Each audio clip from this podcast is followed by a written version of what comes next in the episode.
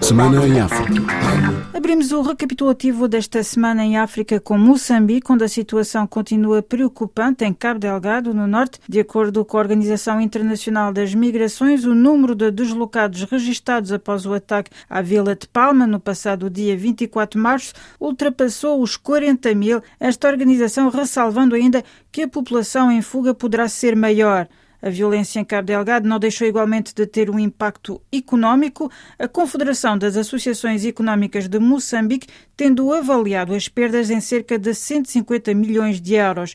Mais pormenores com Orfeu Lisboa. O setor privado anda de calculadora na mão e já sabe dos prejuízos financeiros causados desde os ataques terroristas à Vila Sede de Palma no dia 24 de março. Avança os números o presidente da Confederação das Associações Económicas de Moçambique, CTA, Agostinho Vuma. De acordo com a avaliação feita, o volume total de perdas registradas pelo setor empresarial estima-se em cerca de 148,11 milhões de dólares norte-americanos. E por isso, numa altura em que a robustez empresarial também decresceu, de 40% para 28%, devido a fatores combinados desde as calamidades naturais, violência armada e a Covid-19, o presidente da CTA apela a uma intervenção do Banco Central para assegurar a devida recuperação da moeda nacional. A situação em Cabo Delgado suscita cada vez mais preocupação a nível internacional.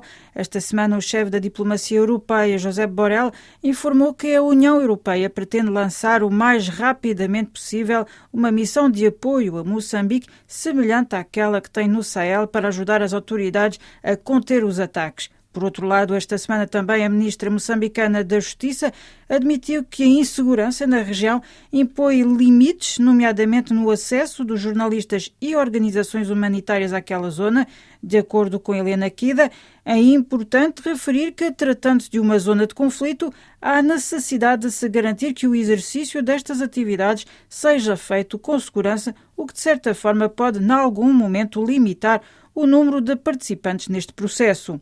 Isto sucede numa altura em que vários países, nomeadamente a França, a Alemanha, Canadá, Irlanda, Itália e a Austrália, têm expressado preocupação em relação ao ambiente em que os órgãos de comunicação social naquele país estão a trabalhar.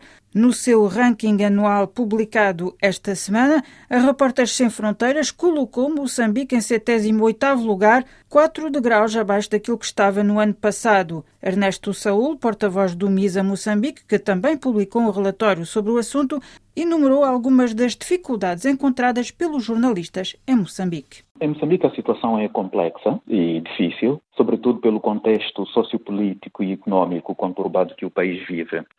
Basta lembrar que nos últimos três anos o dilema das dívidas ocultas continua no topo do debate público em Moçambique. Basta lembrar o cenário, ainda que não diretamente controlado pelo governo, mas tem grande influência no fazer jornalismo, como é o caso das intempéries atmosféricas. Basta lembrar as tensões político-militares na região centro de Moçambique e, finalmente, nos últimos dois anos, sobretudo, o recrudescimento dos ataques terroristas em Cabo Delgado. Relativamente à Angola, Repórteres Sem Fronteiras colocou este país em centésimo terceiro lugar, três lugares acima do que estava no ano passado, algo incompreensível para muitos profissionais em Angola e, nomeadamente, Alexandre Solombo, jornalista angolano independente, que menciona, nomeadamente, a recuperação pelo Estado de órgãos de comunicação privados, como a TV Zimbo, no âmbito da luta contra a corrupção, algo que, a seu ver, não deixou de ter impacto sobre a pluralidade da informação.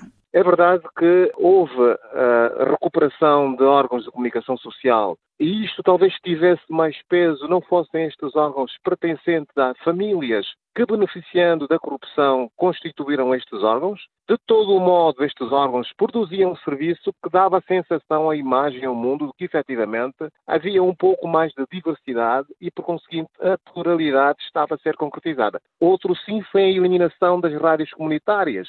Enfim, todo este quadro colocava Angola, já naquela altura, sob a influência, o facto de João Lourenço ter chegado postergado e criado expectativas, fazendo com que efetivamente houvessem algumas progressões ao nível da classificação mundial. A divulgação deste relatório coincidiu com a decisão do Tribunal de Benguela absolver o jornalista António Rasgado pelos crimes de injúria e difamação de que era acusado pelo antigo governador de Benguela, Rui Falcão, isto por ter denunciado no seu jornal Shella Press alegados atos de corrupção, gestão danosa e desvio de meios públicos por parte deste responsável político. Ao fazer o balanço do processo, Rasgado considerou ter sido vítima de uma cabala. Fui absorvido, sem restrições. A minha detenção foi uma cabala organizada pelo Rui Falcão, até porque ele tinha dito já que numa reunião do comitê que o seu rasgado conseguiu tirar que ele ia meter na cadeia. Eu, no meio desse processo, acabei por ser mais uma vítima do sistema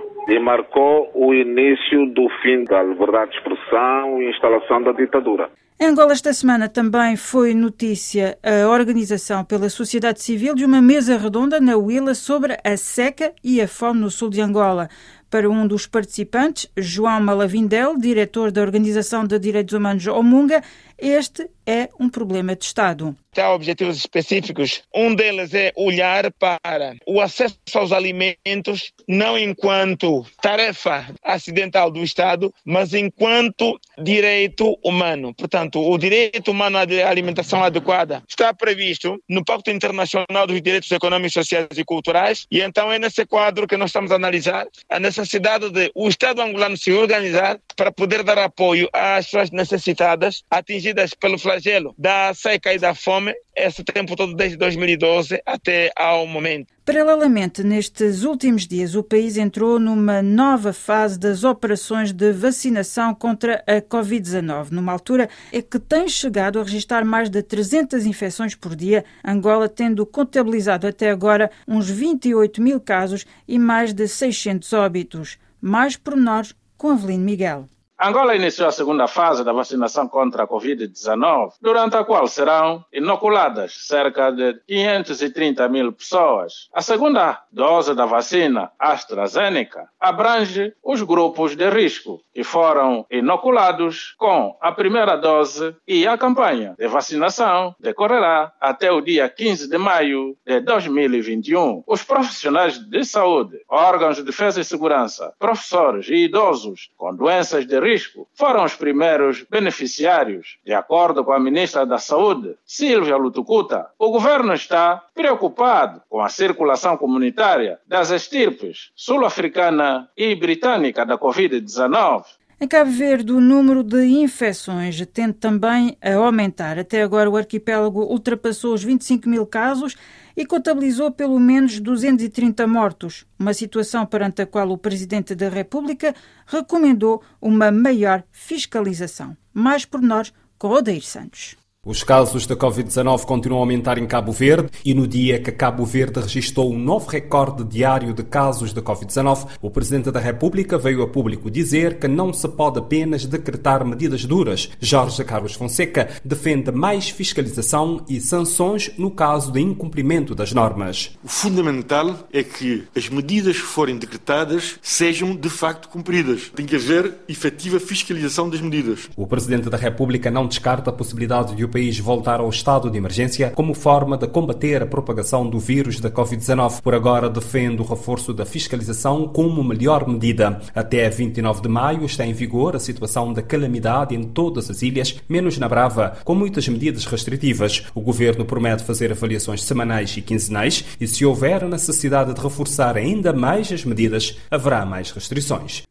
Paralelamente, à semelhança de vários países do continente, Cabo Verde tem sido afetado pela decisão de a Índia suspender as suas exportações de vacinas para se concentrar sobre a luta contra a pandemia no seu território. Perante a falta de vacinas, o arquipélago tenta buscar soluções alternativas, como referiu há dias o diretor nacional de saúde, Jorge Noel Barreto. Nós temos neste momento duas vacinas chinesas que estão no processo de avaliação e, e poderemos ter a sua autorização nos próximos dias, dada pelo OMS. A vacina russa também está a passar por este mesmo processo e pensamos e esperamos também que muito brevemente tenhamos notícias positivas em relação a esta vacina russa para que possamos ter mais opções de acesso a vacinas. Em São Tomé e Príncipe, a Covid-19 não deixa igualmente de ter consequências.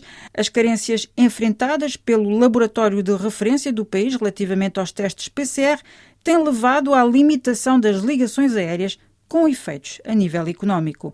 Mais explicações com Maximino Carlos. A TAP confirmou à RFI a redução da sua frequência de voos para São Tomé e Príncipe devido à incapacidade técnica do laboratório de referência do país em dar resposta ao elevado número de solicitações para testes de PCR. Contactada pela RFI, a delegada da TAP em São Tomé revelou que a frequência normal de voos para São Tomé e Príncipe, de acordo com a programação da TAP, será retomada quando forem solucionados problemas relacionados com o volume de testes testes PCR. A TAP também disse à RFI que algumas regras devem ser obedecidas no cumprimento do volume das cargas a transportar pelas suas aeronaves. A programação inicial da TAP para São Tomé é de quatro voos semanais, mas agora está reduzida a um voo por semana. É uma situação transitória que, em certa medida, tem reflexos no turismo numa altura em que o país pretende retomar a afluência de turistas e também a exportação de alguns produtos das empresas em São Tomé. Uma fonte do governo, contactada pela RFI, disse que estão a ser criadas condições para que o laboratório de referência venha dar resposta aos testes PCR.